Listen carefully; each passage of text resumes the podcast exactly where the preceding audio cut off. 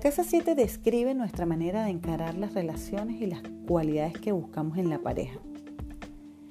Esta casa revela esas cualidades que están en nosotros mismos y que se nos hace súper difícil reconocer, lo confieso. Por supuesto, eh, tanto difícil de reconocer y apropiarnos para poder aceptarlas, reconocerlas y eh, hacernos responsables por ellas. Se les conoce como la casa del matrimonio. Llámese matrimonio a toda relación en sentido a, cualquier relación que podamos tener importante basada en los compromisos mutuos, ya sea contraído legalmente o no, son matrimonios. A menudo los emplazamientos en esta casa indican el tipo de pareja hacia quien nos sentimos atraídos. Por ejemplo, un hombre que tenga la luna en casa 7 buscará una pareja que refleje las cualidades lunares, como por ejemplo, ¿cómo sería esa mujer? que sea receptiva, compasiva, afectuosa, que sea como que la, parte nutritiva, esa mujer nutritiva. ¿Ok? Ahora, una mujer que tenga a Saturno en la casa 7, seguramente buscará una pareja que le proporcione seriedad, estabilidad, experiencia. Así que, por lo tanto, es posible las diferencias de edades con esa configuración. En la casa 7 podemos hacer referencia también a los asuntos legales, los contratos, litigios, la relación con los demás y ahí podemos ver el matrimonio y el divorcio.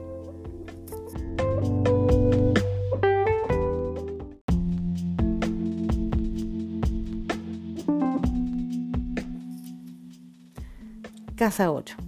Ay, casa 8. La casa 8 tiene muchas etiquetas y se le llama mayormente la casa de los valores, de los valores de los otros, perdón. Los signos y los planetas que, podemos encontrar allí en esta casa eh, sugieren cómo nos va desde el punto de vista financiero. En el matrimonio habla también de las herencias o las sociedades de negocios. No será nada extraño toparse con gente con muchos planetas en la casa 8 y que estudien carreras afines donde está en juego dinero ajeno, como por ejemplo bancos, corredores de bolsa, eh, contadores. Siempre eh, se refieren a estas carreras.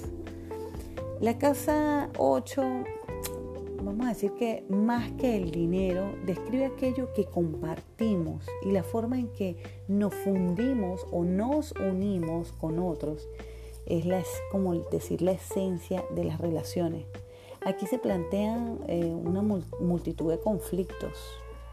Les voy a dar unos pequeños ejemplos de ellos, como por ejemplo, yo tengo mi dinero y tú tienes el tuyo. ¿Cómo lo gastaremos? ¿Cuánto aportaremos cada mes? Otro, por ejemplo, a mí me gusta hacer el amor tres veces por semana, pero tú lo necesitas todas las noches. O sea, más o menos eh, son las expresiones con personas con muchas, eh, con muchos emplazamientos o con muchos planetas en esta casa. La casa 8 se le llama también la casa del sexo, la muerte y la regeneración. El sexo puede ser considerado como un acto de libertad que hace que nos que nos sintamos muchísimo mejor. En las cumbres del éxtasis nos olvidamos y abandonamos todo, hasta nosotros mismos, para poder fundirnos con otro ser. Nuestra naturaleza sexual se revela en los emplazamientos de esta casa. Cuando nuestra pareja actual nos frustra y logramos reconocer y aceptar esa bestia que hay en nosotros, como por ejemplo la envidia, avaricia, celos, rabia, tendremos la posibilidad de transformarla. Este es el llamado oscuro, el, llamado lado oscuro de la casa 8. Esto realmente genera un gasto de energía que posiblemente destruye mucho más de lo que quisiéramos. La clave aquí reside es reconocer y asumir para así liberar esa energía de la forma que se ha visto atrapada casi que integrándola conscientemente y de manera más productiva en la psique de la persona. Así lograremos esas salidas, digamos, más constructivas. En la casa 8 también se excavan las ruinas y los escombros de la infancia. El don de la 8 es aumento del autoconocimiento. Nos deja en libertad de continuar nuestro viaje renovados y casi que cargando menos equipaje. También denota nuestra relación con el campo esotérico, llamado ese plano astral. Aquí percibimos la cualidad psíquica de poder captar lo que no se puede ver ni medir.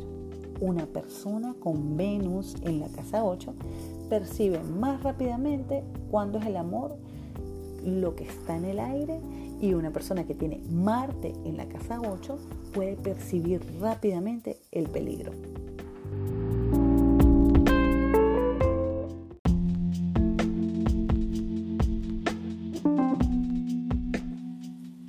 Casa 9.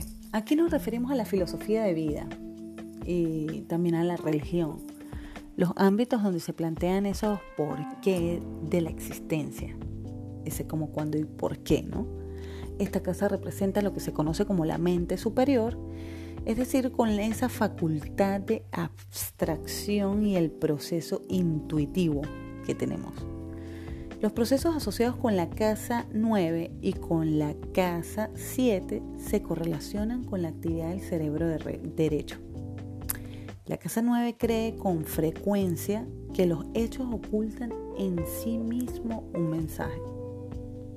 Júpiter o Venus en esta casa, por ejemplo, pueden dar la sensación de que todo lo que sucede es positivo y ventajoso, como si la gracia de Dios los acompaña siempre.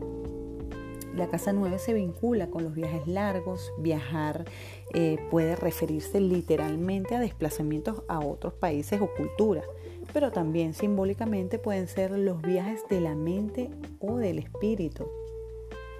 Esta casa habla de la educación superior y los emplazamientos aquí pueden expresar un campo de estudio escogido o la naturaleza de la experiencia universitaria en general.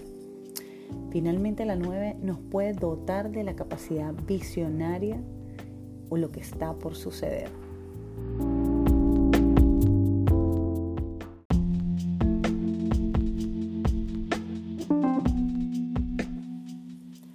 Casa 10, el medio cielo, es el punto más elevado de la carta. Simbólicamente hablando, los emplazamientos aquí se van a destacar como encima de todos los demás. El medio cielo y la casa 10 indican nuestra manera de comportarnos públicamente. Es como la imagen que queremos presentar al mundo, la forma en que más nos gustaría que nos vieran los otros. La posición del medio cielo sugiere cualidades por las cuales queremos que nos admiren, que nos alaben, que nos tomen como un modelo y nos respeten.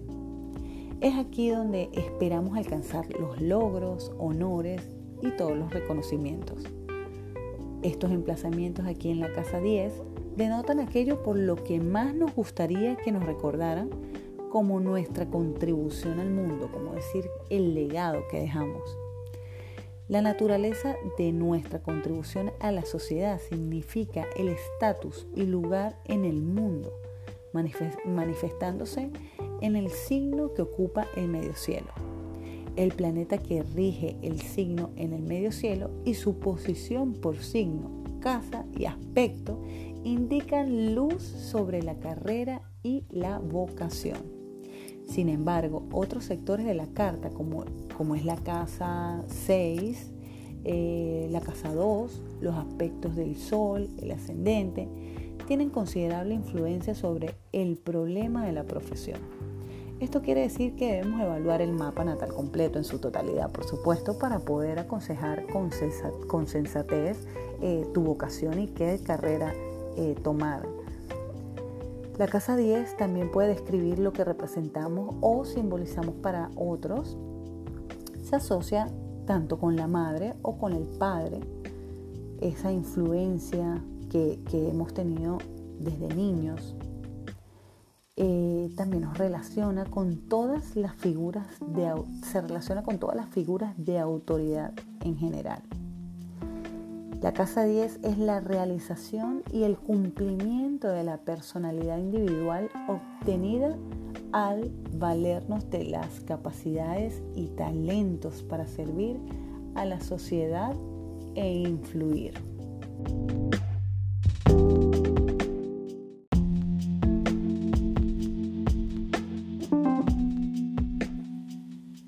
La casa 11 representa el círculo de amigos, los grupos, ese sistema e ideología, esa fraternidad. Ser miembro de un grupo determina, ya sea social, nacional, político, religioso, esto realza el sentimiento de quiénes somos y el número nos da una sensación de seguridad. La prueba de ello se ve con toda la claridad en las personas que se preocupan por tener los amigos que hay que tener, hacerse ver en los lugares que hay que estar y creer en lo que hay que creer. Representa la forma en que podemos participar en la evolución y el progreso del colectivo y ponernos, por supuesto, a su servicio. Una nota clave en la casa 11 es la conciencia social. Siempre que hablamos de la once nos referimos a ese, a ese inconsciente social también. Es frecuente que quienes tienen en ella fuertes emplazamientos actúen por mediación de organismos humanitarios o grupos políticos para llevar a la práctica los cambios sociales necesarios. También los planetas y signos que se encuentran en la casa 11 simbolizan el estilo con que nos conducimos en las situaciones de grupo. ¿A quién le gusta ofrecer su casa para las reuniones, preparar el té, un café? La luna o cáncer serán ideales para hacerse cargo. La casa 11 nos da una pista de lo cómodo o incómodo que nos sentimos en situaciones de grupo.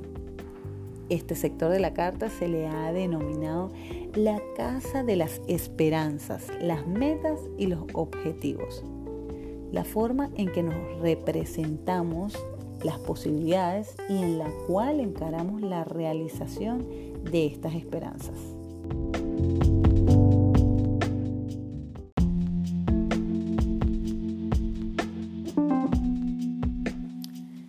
Y ahora llegamos al final de las casas, la casa 12. Las personas que tienen configuraciones fuertes en esta casa buscarán cualquier medio de escapar del mundo o finalmente de apartarse de él. tradicionalmente la casa 12 es la casa del sacrificio. Esta casa, al igual que la cuarta y la octava, revelan las pautas, los impulsos, esas eh, urgencias y compulsiones que operan desde el sótano influyen significativamente sobre nuestras opciones, actitudes y orientación en la vida. Es que habla mucho de ese, de, del oscuro, es como el cuarto oscuro, lo que está escondido. Muchos astrólogos consideran que la 12 es la casa del karma.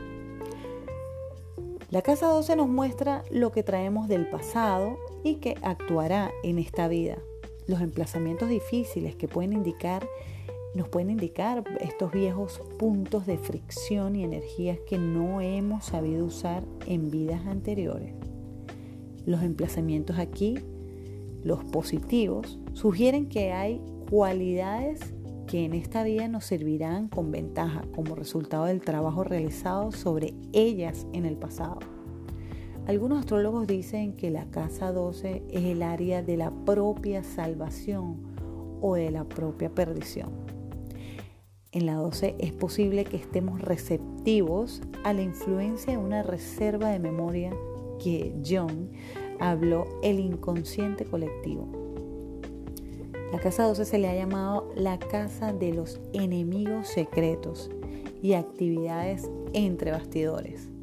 Literalmente se puede tomar en el sentido de personas que conspiran o traman algo en contra de otra persona en el fondo tiene que ver con esas debilidades o fortalezas que se ocultan en nosotros mismos y que sabotean la realización de nuestras metas y objetivos conscientes.